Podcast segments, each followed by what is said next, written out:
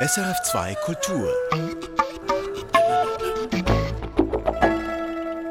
Musik für einen Gast. Am Mikrofon Eva Oertle und bei mir im Studio ist heute die Schauspielerin Fiona Kors. Vielen bekannt als langjährige Kriminalhauptkommissarin Kerstin Klar in der Krimiserie Der Staatsanwalt. Aber auch sonst ist sie immer wieder am Fernsehen zu sehen, in Krimis, aber auch in anderen Filmen. Ja, Fiona Kors, diesen Sommer haben Sie gerade in Schweden einen Inga Lindström-Film gedreht. In welcher Rolle stecken Sie denn am liebsten? In der coolen Kommissarin oder eher in der Rolle der romantisch Liebenden? Tja, gute Frage. Ich denke einfach als Schauspielerin, oder ich kann ja nur von mir sprechen, ist es ja eigentlich immer toll, in irgendeine Rolle zu schlüpfen. Und daher ist, ich kann noch nicht mal sagen, was mein Favorite ist. Also ich mag beides, weil beides auch unterschiedlich ist und aus beiden kann ich mir ganz viel ziehen. Da habe ich jetzt gar nicht eine Präferenz. Sie sind ja seit 2005 bekannt als Kriminalhauptkommissarin. Was mögen Sie an der Rolle? Sind ja jetzt 17 Jahre. Das sind 17 Jahre, ja, das ist Wahnsinn. Also erstmal, wo ich mich sehr freue, ist, dass ich die Kerstin hat sich ja entwickelt. Also die ist ja von noch einer jungen, damals in der allerersten Folge war ich ja sogar eine, eine schwangere Kommissarin, das gibt es ja auch nicht so oft. Hochschwanger, also wirklich mit einem richtigen sichtbaren Babybauch am Ermitteln und ja, junge Mutter war natürlich so an ihren Anfängen und mittlerweile eben nach 17 Jahren bin ich ja dann einfach ähm, erfahrener geworden und souveräner und viel klarer und weiß, was ich da mache. Und so war es für mich persönlich auch. Ich habe diese Rolle einfach entwickelt. Ich bin in der Rolle erwachsener oder reifer geworden und konnte auch aus der Kerstin sehr viel, ja, also ich konnte auch mitbestimmen. Also ich habe einfach sehr darauf geachtet, dass es eine, eine starke weibliche Position gibt in diesem Team, weil es sind ja zwei Männer und ich fand es immer wichtig, dass eben auch die Frau da ihr Standing hat. Und das habe ich gut, glaube ich, rausarbeiten können. Und da habe ich auch die Freiräume gehabt dafür. Wie viel Fiona steckt denn da drin in dieser Rolle? Ja, da ist schon viel auch von, von mir dabei, aber ich bin definitiv nicht so, so streng und so analytisch oder privat habe ich was sehr viel Freieres oder auch ein bisschen Verrückteres. Also Kerstin ist ja schon, würde ich mal sagen, eher konservativ. So. Aber die Lederjacke, die hatten Sie heute Morgen jetzt auch an, als ich Sie vom Flughafen abgeholt Lederjacken habe. Lederjacken sind super, das geht immer. Das geht auch, wenn man, also gerade auch, wenn man sich frei fühlt. Und ja. Gibt es eine Traumrolle? Eine, die Sie gespielt haben oder eine, in die Sie gern schlüpfen würden? Es gibt eigentlich mehrere, aber ich würde total gerne was Historisches drehen. Ähm, und da wirklich auch ein bisschen vor längerer Zeit. Also ich habe mal was gedreht, so in den 60ern, aber wenn ich sage historisch, dann meine ich wirklich irgendwie 18. Jahrhundert, 19. Jahrhundert. Das kann, kann was Dramatisches, keine Ahnung, man, man verliert seine Firma und man muss alles von neu aufbauen und oder halt so eine Chefin in der damaligen Zeit, die mit den für Frauenrechte kämpft und so sich für wahnsinnig viel Gutes einsetzt. Also sowas kann ich mir auch total gut vorstellen. Also Kostüme und mhm. einfach dieses auch das, die Requisiten. Und du bist ja als Schauspieler, hast ja auch eine ganz andere Art und Weise, wie du dich dann gibst. Du kannst ja auch, auch von der Sprache her und auch von der Haltung her, das, ne, man sitzt da nicht so leger wie wir Frauen, wie ich hier gerade im Schneidersitz, sondern da haben sich die Frauen ja ganz anders bewegt. Und das würde mich reizen. Was fasziniert Sie überhaupt am Schauspielerinnen-Dasein, am, am Schauspiel? Ganz offensichtlich natürlich Rollen. Ich finde, als, als Schauspielerin, es geht halt ums Spielen. Das ist, das ist ja auch das Schöne daran. Das ist ja wirklich eigentlich ist es ein Spielberuf. Also ne, einfach zu spielen mit, mit allen Facetten, die es halt gibt im, im Menschen. Am meisten macht mir natürlich schon auch das emotionale Spaß. Einfach verschiedene Stimmungen darzustellen, Dinge in dir zu entwickeln, die dann auch optisch sichtbar sind. Also so wie, wie transportiere ich denn ein inneres Gefühl, ohne dass ich zu viel mache, weil wir Schauspieler haben, also ich kann ja nicht immer für alle mitreden, aber eben man macht schnell was over the top, zu viel. Und das, das will man auch nicht in der Kamera sehen. Also wenn jemand weint und er verzerrt das gesamte Gesicht und hat so ein Emoji-Gesicht wie bei WhatsApp, wenn, wenn der so verzweifelt weint und das will man da einfach nicht. Das geht nicht, das funktioniert nicht, dann guckt man nicht mehr die Schauspieler an, glaube ich. Das ist einfach zu dramatisch. Das muss innerlich eine wahnsinnige Verzweiflung sein, aber die muss, die muss immer noch kameragerecht sein, sage ich mal. Ich habe gesagt, Sie haben in Schweden gedreht. Auch Ihre erste Wunschmusik, die führt uns in den Norden, zwar nach Norwegen.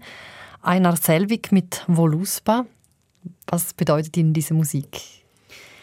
Also das ist noch nicht so lange, dass ich diese nordische Musik so kenne oder mich da reinhöre. Aber ähm, was mir sehr gefällt, ist, dass es, also ich mag ja auch sehr gerne die, die irische, überhaupt die schottisch-keltische Musik, weil das ja auch meine Wurzeln sind. Und ich finde, dieses Nordische kommt dem schon so ein bisschen nah. Und für mich ist es immer so, ich bin dann mehr in der Natur mit so einer Musik. Das ist ja oft sehr rau und auch ein bisschen verregnet und waldig. Also so, solche Assoziationen habe ich dann schnell. Und das ist einfach, das erdet mich. Das erdet mich. Das bringt mich irgendwie zurück in den Wald.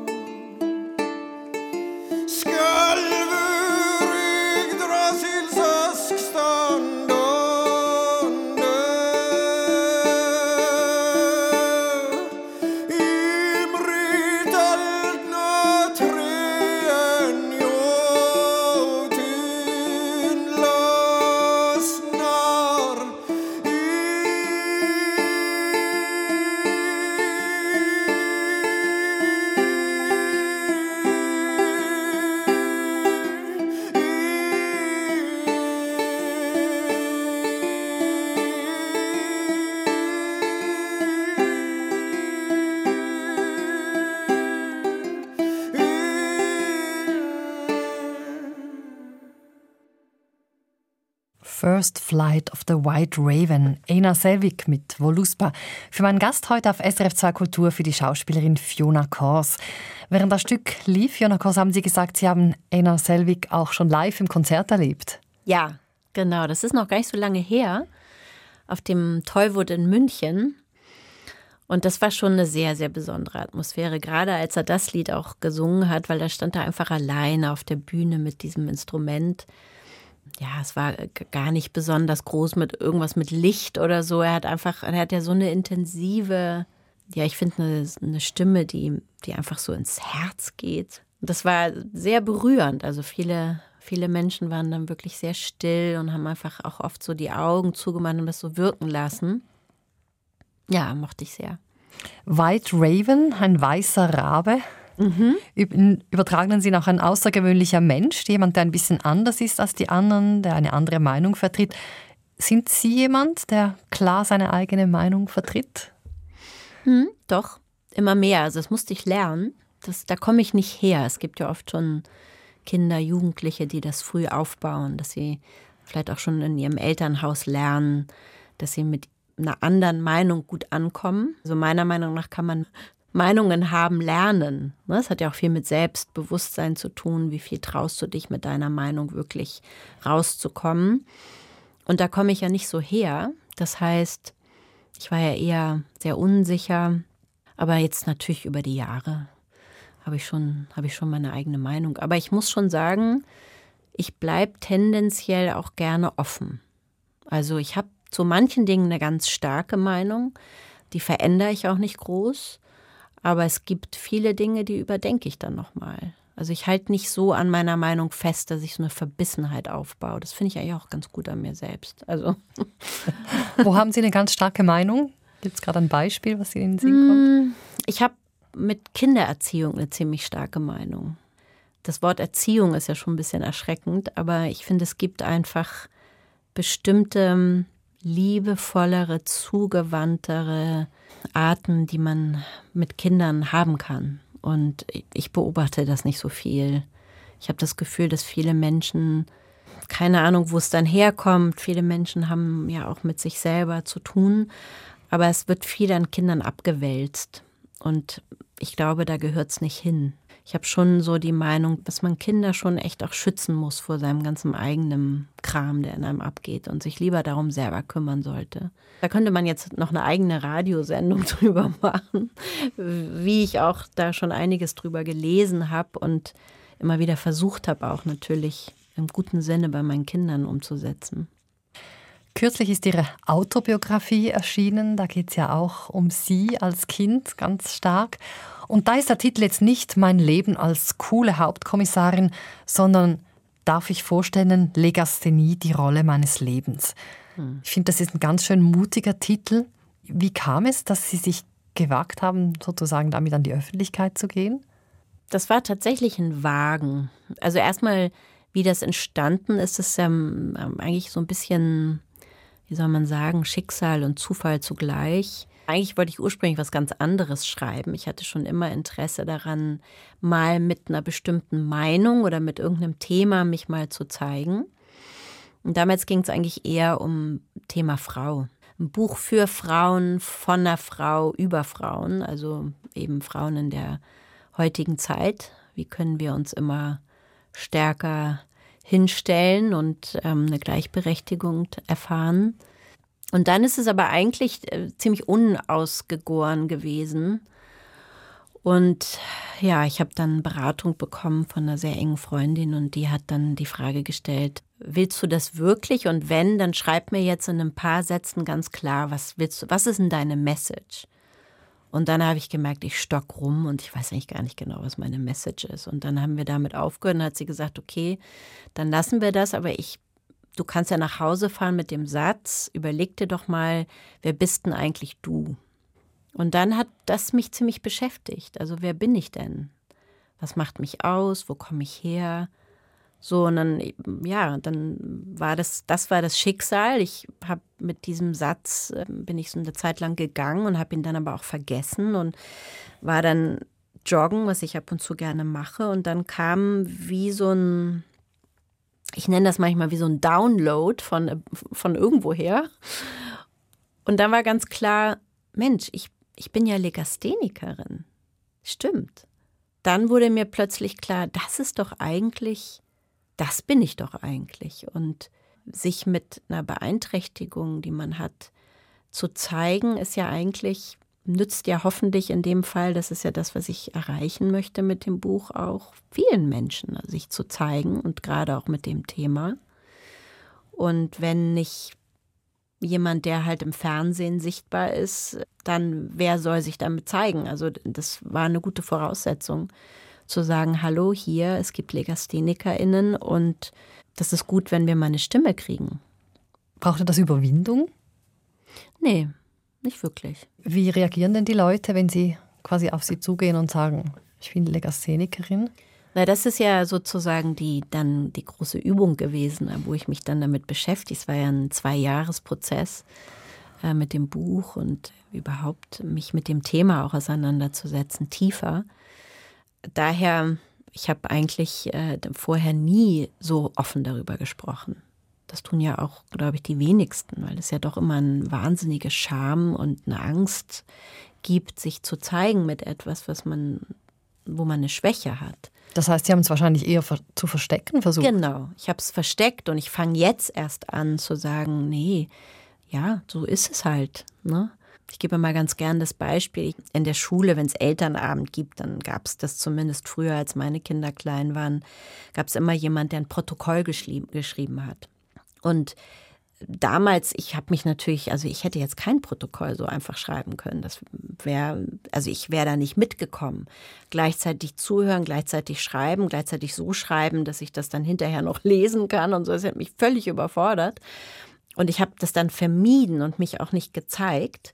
Heutzutage fände ich es total spannend oder wenn ich eben in der Situation wäre, würde ich dann eher sowas sagen wie, ja, ähm, ich würde mich freuen, wenn jemand anders das macht. Ich würde es schon auch machen, aber ich bin Legasthenikerin und ich würde sehr viel Zeit brauchen und das stresst mich. Also, dass man da einfach drüber spricht. Und dann gibt es ja immer jemand, der sagt, ach, ich mache das, mich stresst überhaupt nicht. Und dafür mache ich dann mal irgendwann was anderes. Also, ne, dass es einfach was Normales wird. Ich kann mir vorstellen, für Sie als Schauspielerin, Sie arbeiten ja eigentlich ständig mit Text. Ich kann mir vorstellen, als Sie das nicht angesprochen haben, war das wahrscheinlich ein großer Stress. Wie sind Sie das angegangen? Weil da gibt es ja auch so eine erste oh. Leseprobe oder so. Genau, also das, das war für mich gerade so in meinen Anfängen wirklich schwierig. Also da habe ich das Einzige, wie ich da gut durchgegangen bin, ist, dass ich tatsächlich meine Texte, also bei einer Leseprobe ist es ja so, da meistens kann man da seinen Text noch gar nicht, da kommen einfach alle zusammen. Man liest gemeinsam das Drehbuch. Und ich habe dafür gesorgt, dass ich meine Texte alle schon kann, damit ich nicht so sehr ins Stocken komme, wenn ich dann meine Texte lese. Vor allen Dingen, wenn es natürlich mehrere Sätze hintereinander waren und dann ja auch der Anspruch ist, dass du das schon ein bisschen äh, spielst, also eben nicht nur trocken liest, sondern schon mal ein bisschen was reinlegst in den Text. Und da habe ich dann als junge Frau angefangen, die Texte vorweg zu lernen, was noch nicht jemand wirklich erwartet. Weil es ja eine Leseprobe ist, ist es auch nicht so, dass du dann nicht hinguckst und einfach deinen Text aufsagst, sondern du liest. Du guckst tatsächlich ja ins Buch und liest. Also musste ich sozusagen doppelt spielen, indem ich dann das Gelernte wiederum so rausgebracht habe, als würde ich das gerade lesen. Und damit habe ich mich natürlich total überfordert letztendlich. Ne? Also ich lache da jetzt drüber, aber das war schon, das war wirklich Stress. Doch, doch. Hm. Wie lernen Sie heute Texte?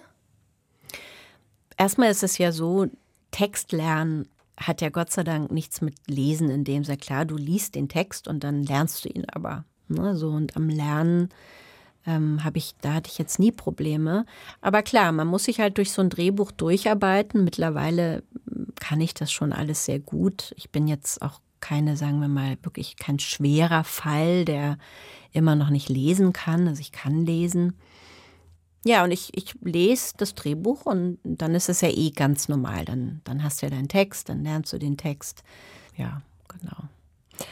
Wann haben Sie eigentlich gemerkt, dass Sie Mühe mit Lesen und Schreiben haben? Oder respektive, wann haben Sie gemerkt, dass dass sie halt mehr Mühe haben als die anderen, dass sie Legasthenie haben?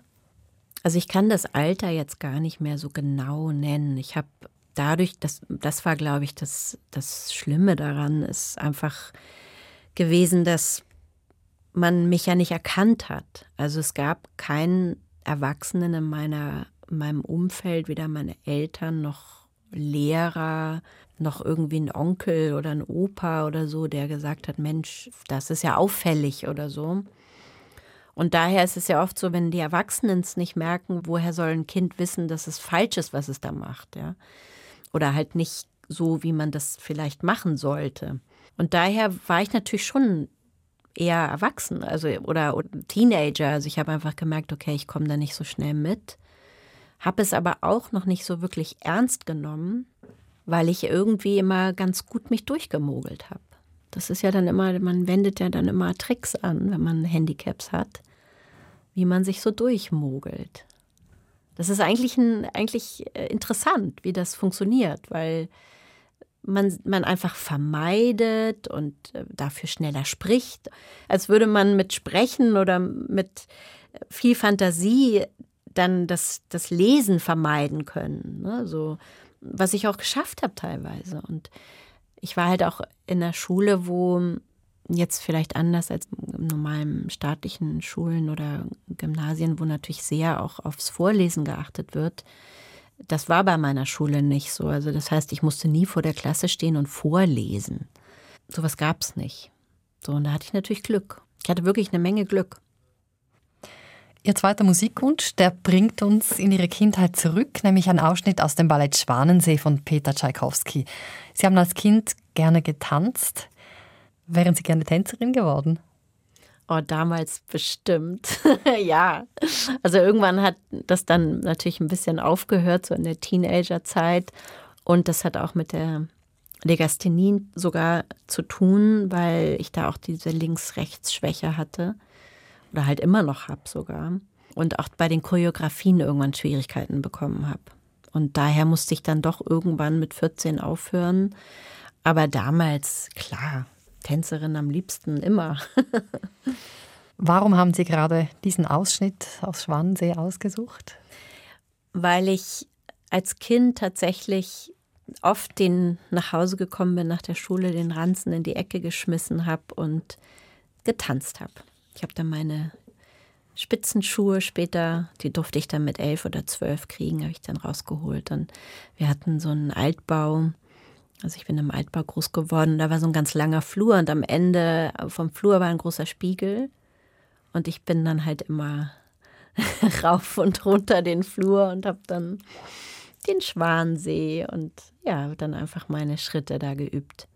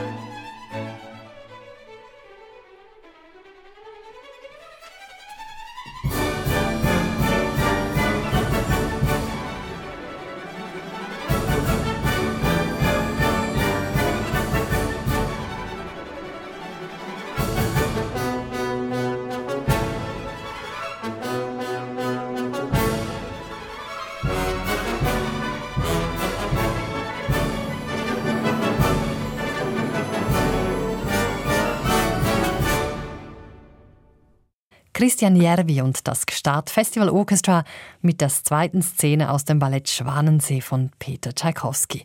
Musik für Fiona Kors. Wo waren Sie jetzt mit den Gedanken bei dieser Musik? Ich war wieder vom Spiegel. Herrlich. Einfach diese, ich habe immer versucht, dieses graziöse, zarte, feine zu tanzen und dann zwischendurch eben dieses temperamentvolle und dieses auch ein bisschen wildere, wo man halt vielleicht die Arme ein bisschen mehr schwingt. Also ich glaube, das war auch schon ein bisschen wie so eine wie so ein Ausdruck, ein innerer, so ein Ausleben von inneren Entwicklungsschritten auch, ne? so Gefühlen auch. Sie haben gern getanzt. Sie haben vorher auch gesagt, Sie waren sprudelig. Was, was waren Sie für ein Kind? Ich war schon als so bis sieben, bis ich so in die Schule kam, war ich schon sehr lebhaft. Ich hatte vor allen Dingen mit meinem Vater, der ja auch Schauspieler ist, ein Gegenüber, was, was selber unglaublich spielerisch und sprudelig war. Also mein, mein Vater hat auch viel Temperament und eben spielerische Energie und das hat mich ne total abgeholt. Also da war er ein super Gegenüber. Und meine Eltern haben sich aber dann getrennt, als ich sieben war und in der Zeit fing auch eben die Schule an. Ich bin mit sieben eingeschult.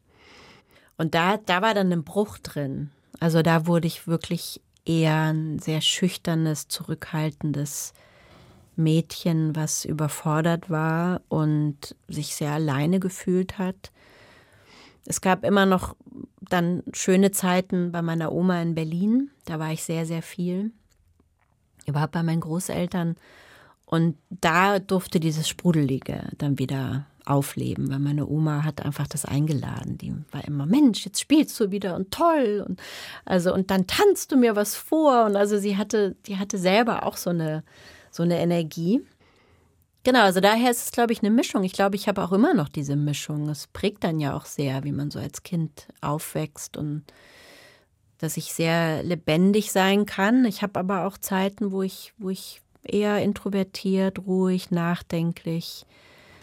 Ja, und das zeigt sich dann auch durchaus in, in Dingen, die ich dann tue, auch meditieren und Yoga machen. Also ich muss nicht immer nur tanzen gehen. Also ich kann auch mal in einem Stille-Retreat für, für drei Wochen sitzen, also auf dem Berg im Himalaya und äh, nicht reden. Also das, das kann ich durchaus auch. Also es ist eigentlich, fällt mir jetzt gerade erst auf, also dass so diese Mischung, die ich in der Kindheit erfahren habe, eigentlich immer noch ein bisschen stattfindet. So. Mhm.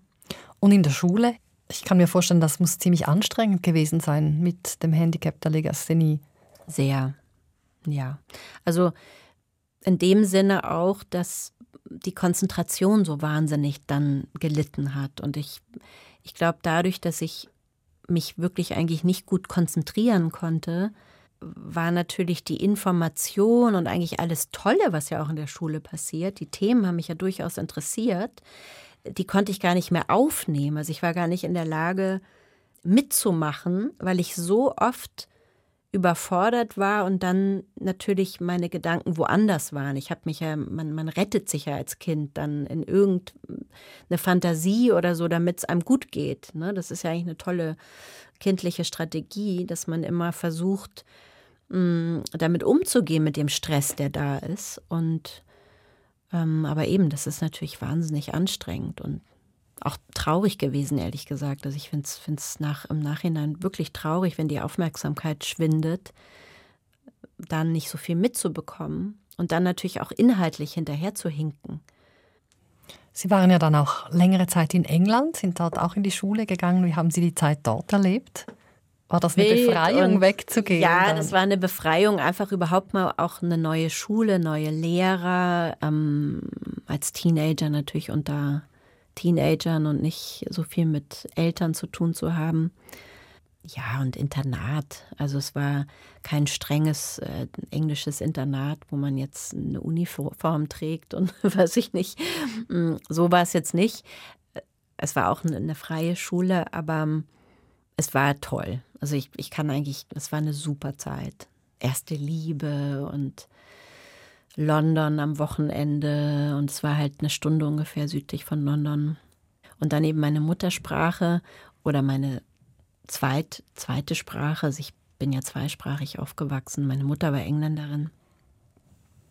Und das war eine tolle Zeit. Also das war, war auch, was die Legasthenie betrifft, irgendwie auch ein Segen, weil dadurch, dass ich ja in England in der Schule dann doch als Ausländerin galt, also eben als Deutsche, hat man mir dann auch meine Fehler nachgesehen. Also ja, sie ist halt nicht so gut im Englisch. Ne? So, ich konnte perfekt reden, aber schreiben lag jetzt dann nicht nur daran, dass das tatsächlich ja erstmal ungewohnt war, Englisch zu schreiben, weil ich ja vorher immer auf Deutsch geschrieben habe, sondern es lag auch an der Legasthenie.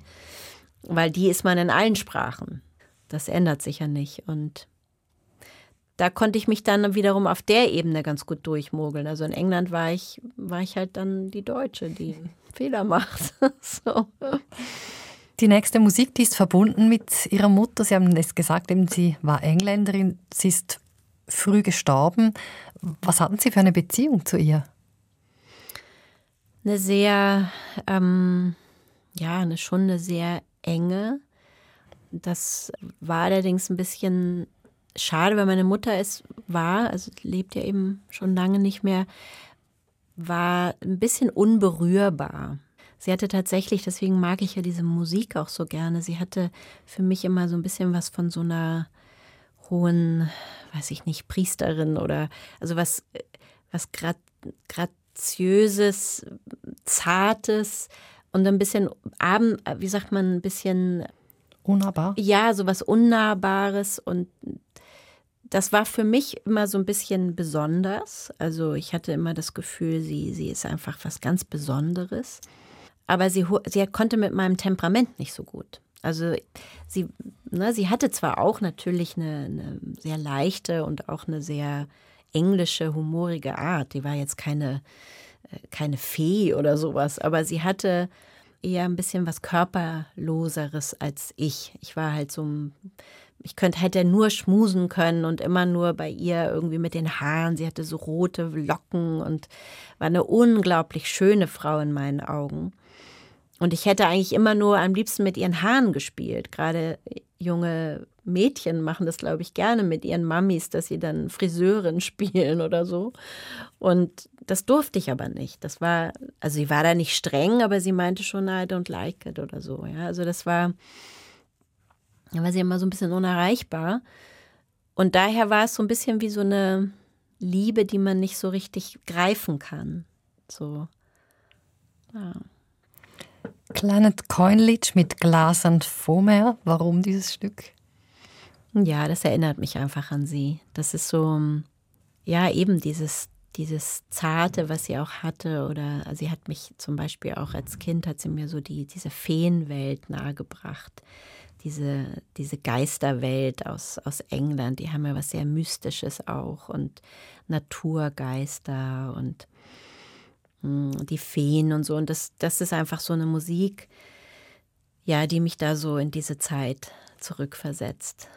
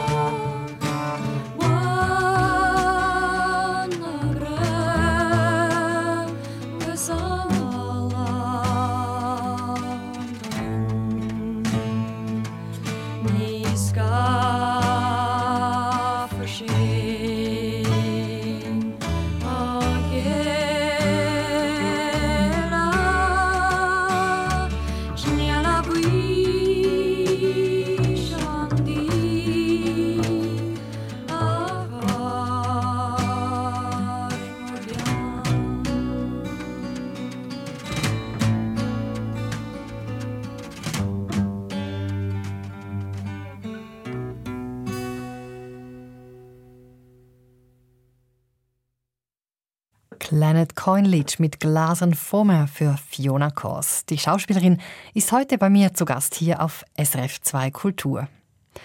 Fiona Kors, welche Verbindung haben Sie zur Musik? Was bedeutet Ihnen Musik? Wir haben ja vorhin den, den Schwansee gehört. Also es ist schon eine sehr frühe Verbindung. Auch meine Eltern ähm, hatten tatsächlich immer so einen Plattenladen in Hameln. mein Vater so ein einen Plattenladen aufgemacht. Meine Mutter kam ja aus London und damals hatten die schon so einen kleinen Hang zur Hippie-Welt. Und da wurden die Platten verkauft. Und ich glaube, ich habe schon im, äh, im Mutterleib äh, lauter Stones und was weiß ich, was damals alles äh, in war, gehört. Mein ganzes Leben hat Musik mich begleitet. in ganz unterschiedlichen Phasen. Ich habe es gerade ja festgestellt, dass es interessant ist, dass ich halt als Kind tatsächlich ja dann durch das Tanzen diese klassische Musik total gerne mochte. Das hat mich irgendwie fasziniert als Kind. Wir hatten es vorher über Ihre Kindheit, eben auch über das Ballett. Wie kamen Sie eigentlich zum Schauspiel? Weil Sie standen ja auch schon früh vor der Kamera. Ja, also mein Vater, habe ich ja schon erzählt, der ist ja auch Schauspieler. Und ich glaube, das Interesse oder dieses Verspielte, das hatte ich, hatte ich dann ja schon ganz früh auch. Und es war dann in meiner Teenagerzeit, gab es tatsächlich dann immer mal so den ein oder, ein oder anderen Gedanken, dass ich doch eigentlich auch Schauspielerin werden könnte wie mein Dad. Und am liebsten dann gleich in England, also am liebsten dann gleich an die RADA, Royal Academy of Dramatic Arts in London. Und das ist ja die, die Schule. Und mh, mm, genau, also das war so ein bisschen so ein Traum. Dann war es aber so, dass mein Vater ja in Deutschland äh, recht erfolgreich gedreht hat und eine Serie, das die hieß Mit Leib und Seele mit Günter Strack. Das war so eine ganz schöne Serie eigentlich. Ich glaube, da gab es auch richtig viele Folgen. Und da hat er in einer Folge eine Episodenrolle gespielt und saß ganz klassisch zum Mittagessen mit dem Regisseur am Tisch und die haben gegessen und geplaudert und äh, der Regisseur meinte, ja, er bräuchte für die nächste Folge irgendwie eine, eine jüngere, weiß ich, 15, 16, eine Schülerin, die ein bisschen was kann, weil ihr Bruder mit Drogen dealt an der Schule und sie will nicht petzen, aber irgendwann richtet sie sich dann doch an diesen Pfarrer von dem Günter Strack. Und muss ein bisschen Talent oder muss halt was können, muss nicht einfach nur da stehen und irgendwie nett lächeln. Und mein Vater hat eigentlich nie Interesse gehabt, groß mich da in dieses Geschäft reinzubringen. Und hat aber irgendwie diese, sagen wir mal in Anführungsstrichen, Verzweiflung des Regisseurs gesehen, weil damals war es tatsächlich nicht so wie heute, dass man lauter Agenturen hatte mit, mit jungen Leuten, die man ja auch teilweise bei den Social Media einfach bekommt. Ne? Es gibt, macht man einmal so einen Ausruf, dann gibt es ein Casting und zack, machen die Leute das. Und das gab es damals nicht, da gab es eine Handvoll. Und Schüler schon erst recht nicht, weil die haben Schule gemacht und dann haben sie Schauspielschule gemacht und dann haben 23-Jährige 18-Jährige gespielt und so. Ne? Und, und naja, to cut the long story short, wie wir in England immer sagen. Er merkte halt, okay, der sucht wirklich und der weiß eigentlich nicht wohin. Und dann hat mein Vater halt kurz gesagt, ja, ich habe eine Tochter in dem Alter. Und dann war natürlich der Regisseur, ach wirklich, du hast eine Tochter in dem Alter? Es ist, glaube ich, gerne so, dass man dann Kinder oder so nimmt von Leuten, die das machen, weil das irgendwie naheliegend ist, dass die vielleicht was können. So. Und dann, ja, dann habe ich da aber auch ein Casting gemacht und habe das dann gut gemacht, scheinbar. Also haben mich dann ja besetzt und das war dann so der Beginn. Und Ihr Vater war ja so ein Vorbild für Sie? Vom Beruf her aber weil er natürlich ja mein Vater war und jetzt nicht eine Frau, in dem Sinne war er jetzt natürlich kein Vorbild im Sinne so, wie er es will ich werden, sondern so, was er da macht, das will ich auch machen. Ne, so, so würde ich jetzt als Vorbild, also der Beruf ja. war der, das Vorbild. Ne? Und hat er Sie da auch unterstützt dann und Ihnen Ratschläge gegeben als junge? Ja, wir haben auf jeden Fall, ja, wir haben schon viel auch kommuniziert über, über den Beruf. Aber es war auch schon so, dass er mich total gelassen hat. Er hat sich nicht eingemischt oder hat einfach so das Vertrauen gehabt, die macht ihren Weg. Ich habe da gar nicht viel dazu beigetragen. Ich habe nur einmal kurz von ihr erzählt und ansonsten bin ich raus. War ja auch so. Du musst dich dann ja auch beweisen. Das reicht ja nicht, wenn du einen Film machst, nur weil Papa was vorgeschlagen hat. Du musst ja dann irgendwie irgendwann mal neu besetzt werden. Also muss ja irgendwie dein eigenes aufbauen. Und dann hat er mich auch einfach gelassen. So, das war, war schon toll. Also er hat auch was, wir haben auch was ganz Kreatives gemeinsam, wir immer noch. Also können immer noch sehr über den Beruf auch lachen und natürlich Anekdoten erzählen und wissen immer sofort, wenn ich Zeit habe und im Wohnwagen sitze und auf meinen Einsatz warte, und ich ihn mal anrufe und dann sage ich, na, rate mal, wo ich bin. Naja, du bist im WOMO, ist ja klar. so, ne, das sind wartende Schauspieler sind im Wohnwagen. sind Sie auch mal mit ihm gemeinsam vor der Kamera gestanden? Ja, wir haben tatsächlich einmal zusammen gedreht. Das ist aber auch wirklich schon sehr lange her. Mein Gott, wie alt war ich da auch in, in meinen 20ern, vielleicht 21 oder 20 oder so. Und da haben wir aber auch nur eine Szene zusammen gehabt. Der war so ein Vogelbeobachter, so ein Ornithologe und ich war, war irgendwie ein Mädchen, die in, in so einer problematischen Familie gewohnt hat. Ich weiß noch nicht mal mehr genau, wie diese was das eigentlich war. Das ist schon wirklich, das ist einfach so lange her. Und er hat mir dann aber, der hatte dann so, so ganz besondere Vögel in irgendeinem Käfig und dann hat er mir die irgendwie nahegebracht und für mich war das eine wichtige Information. Genau. Ich hatte auf jeden Fall eine größere Rolle als er. Er hatte irgendwie ein, zwei Drehtage als, als Ornithologe und ich hatte mehr oder weniger, weniger die Hauptrolle. Also, hm. Die nächste Musik ist mit ihrem Vater verbunden. Teardrops. Mhm. Warum dieses Stück? Herrlich. Ja, er hatte mal eine Phase, da hat er immer also sehr viel umgezogen in seinem Leben und da hat er auf dem Land gerade ein, so eine alte Schule, das war in Niedersachsen, eine alte Schule ähm, gemietet mit so ein paar Leuten. Und äh, er hat im Klassenraum sein Zimmer gehabt, sprich ein schöner großer Raum mit Parkett und äh, es war toll. Es war einfach riesig. Es war wie ein Tanzraum. Und er hat wahnsinnig gerne getanzt, auch mit uns, also auch mit meiner Halbschwester.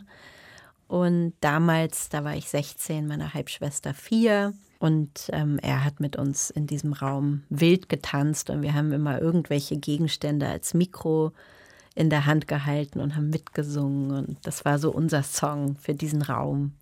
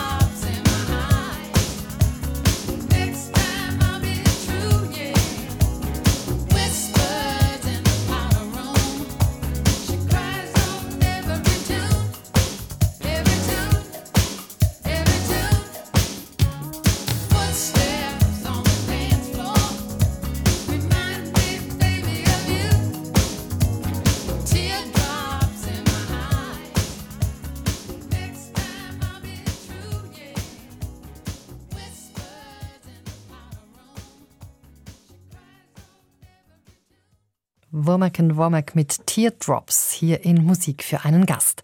Mein Gast heute ist die Schauspielerin Fiona Kors. Fiona Kors, Sie haben vorher erzählt von Ihrer Karriere als Schauspielerin. Wie regenerieren Sie nach einer anstrengenden Filmproduktion? Wo tanken Sie Energie? Tatsächlich zu Hause. ich liebe mein Zuhause. Ich habe einfach das große Glück, auf dem Land zu leben. Ich bin mehr Landmensch als Stadtmensch. Ich bin ja in der Stadt aufgewachsen. Ich bin auch gerne in Städten, also vor allen Dingen fürs Arbeiten finde ich es toll, auch einfach in der Stadt zu sein.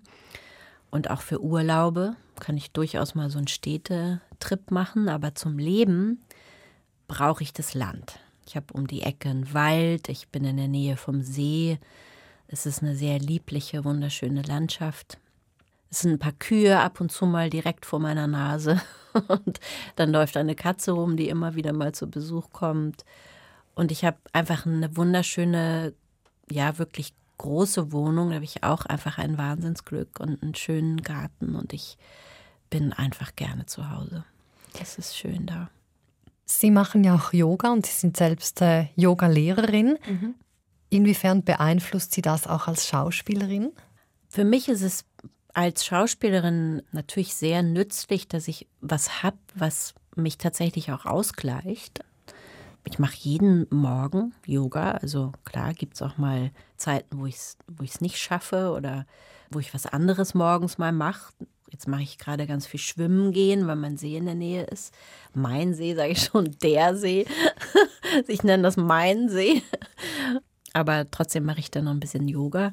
Und als Schauspielerin ist es einfach gut, ein gutes Körpergefühl zu haben und auch beim Arbeiten mich immer wieder einfach zu wissen, ich, ich kann mich ganz gut erden, ich kann mich selber entspannen innerlich, ich weiß, wie, wie es meinem Körper geht, wenn ich ruhig atme, wenn ich, wenn ich gedanklich mehr in meinen Körper komme, in meine Füße, wo ich, also einfach eine Stabilität, eine innere, die habe ich mir, glaube ich, durchs Yoga einfach angeeignet. Und ähm, die hilft mir auch beim Arbeiten, klar.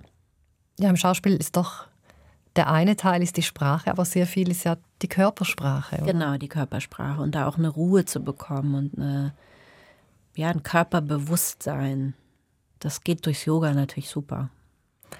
In Ihrem Buch geben Sie im zweiten Teil des Buchs auch Tipps wo es eigentlich vor allem darum geht, so die eigenen Sinne zu entdecken, die Sinne zu brauchen.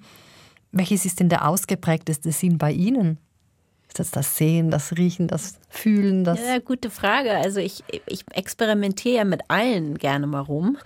Also ich finde es, find es wichtig, dass wir Menschen diese Sinne immer wieder mal erinnern, dass wir ja sehen können, dass wir riechen können, dass wir hören können, dass wir fühlen, also tasten können und schmecken können. Und das erzähle ich ja ein bisschen im Buch, dass, dass es gut ist, manchmal Dinge zu tun, die genau diesen Sinn anregen oder halt äh, überhaupt ein bisschen in den Vordergrund bringen. Und ich weiß gar nicht, welches jetzt der beste Sinn ist, aber ich glaube schon, dass ich ganz gut schmecken kann. Schmecken und riechen. Ich glaube, das ist so eine, mm, da bin ich ziemlich genau. Und schärfen Sie die Sinne dann auch ganz bewusst? Mhm. Ja, ich übe das gerne. Also ich habe ja gesagt, ich habe einen Wald um die Ecke und was ich sehr liebe, ist wirklich in den Wald gehen. Das muss gar nicht lange sein. Manchmal gehe ich einfach nur 20 Minuten mal ein bisschen in den Wald, mache da einen kleinen Spaziergang und wenn ich Glück habe, dann äh, kommt der, dann kommt der Panther-Modus, so nenne ich das. Ja, das ist so ein Gefühl, ich laufe da einfach durch den Wald und, und spaziere und bin, weiß nicht, auch mal in Gedanken und plötzlich, das kann ich gar nicht machen, sondern das passiert einfach, werden meine Sinne schärfer. Und dann, dann merke ich so, okay, da, damit kann ich ja jetzt spielen. Also, wo ich merke, okay, jetzt höre ich ganz genau hin.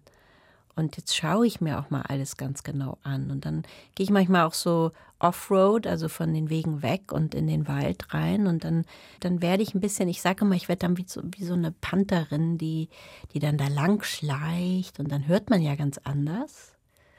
Und ja, dann fasse ich mal ein Blatt an oder eine Rinde. Also ich, ich, ich schaue einfach, dass ich da mehr in Kontakt komme mit, mit dem, was, was ich zur Verfügung habe, um diesen Wald ein bisschen mehr zu erfassen als einfach nur mit meinen Augen. Sie haben es vorher erwähnt, für Sie ist die Natur wichtig, jetzt eben mit dem Wald. Ab und zu reisen Sie auch gerne in eine Stadt. Mhm. Auch durch die Arbeit müssen Sie natürlich viel reisen. Gibt es irgendwo so einen Sehnsuchtsort? Kalifornien, aber in der natürlichen Weise, also sprich in der Natur in Kalifornien. Also für mich ist Kalifornien nicht gleich LA oder halt Hollywood oder so, sondern da gibt es die, die Westküste zwischen San Francisco und LA ist einfach Wahnsinn. Ne? Also das, dieser Highway One, hm, Big Sur, dieser Ort, also da, wenn man sagt Sehnsucht, das ich mir so vorstelle, da so an so einer Klippe in der Nähe von den Redwoods in so einem Holzhaus mit einer riesen Terrasse, wo man morgens Yoga macht und auf den Ozean schaut und wenn man Glück hat, so ein Wal vorbeischwimmen sieht, das, das wäre schon echt ein Sehnsuchtsort. Also ich muss da noch nicht mal leben, aber da mal sein, so für länger, wunderbar. Ich frage Sie das auch deshalb, weil Ihr letzter Musikwunsch von Desireless Voyage, Voyage Sie sind ja auch oft in Gedanken weggereist. Während der Schule haben Sie sich weggebeamt. Warum dieses Stück? Das war halt ein sehr offensichtliches Wegbeam-Stück. da war ich auch Teenagerin. Ne? Das, das ist ja wirklich ein 80s-Song. Und es war öfter so, also wir hatten in dem Fall tatsächlich mal Bio-Unterricht, was ich eigentlich sehr liebe, weil Natur, das war schon früh ein großes Interesse. Und ich konnte nicht wieder nicht mithalten. Also es ging alles zu schnell. Die Bücher wurden gewälzt und damals gab es ja noch Schulbücher. Ich weiß gar nicht, ob es das noch so, so stark gibt, aber alles stand im Buch. Und man musste halt irgendwie mitkommen und ich war überfordert, habe abgeschaltet, habe aus dem Fenster geschaut und dieser Song war gerade sehr angesagt. Und den, der war ja gar nicht an. Ich hatte auch nicht irgendwelche Kopfhörer an, aber ich habe den halt so intensiv, weil meine Fantasie und mein, mein Wegbeam sich immer so real angefühlt hat, so intensiv innerlich singen hören, dass, ähm, dass ich eine ganz starke Erinnerung einfach daran habe. Und wohin hat das Sie gebracht? Ja, auf hat jeden Fall weggebeamt? Weggebeamt, irgendwo, wo es anders und warm und ohne Buchstaben, irgendein Land ohne Buchstaben. Also auf jeden Fall weg. Ja. Vielen Dank für das Gespräch, Fiona ja. Kors. Vielen Dank.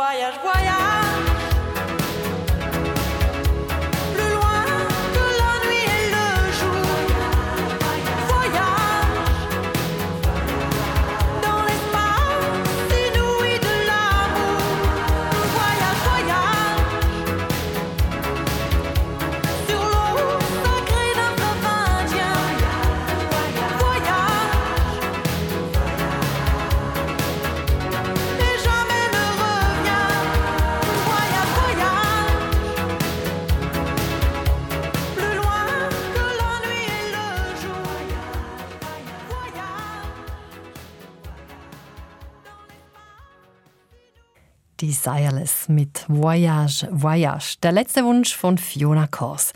Die Schauspielerin war heute mein Gast hier auf SRF 2 Kultur. Sie können die Sendung jederzeit nachhören im Netz unter srf.ch-audio.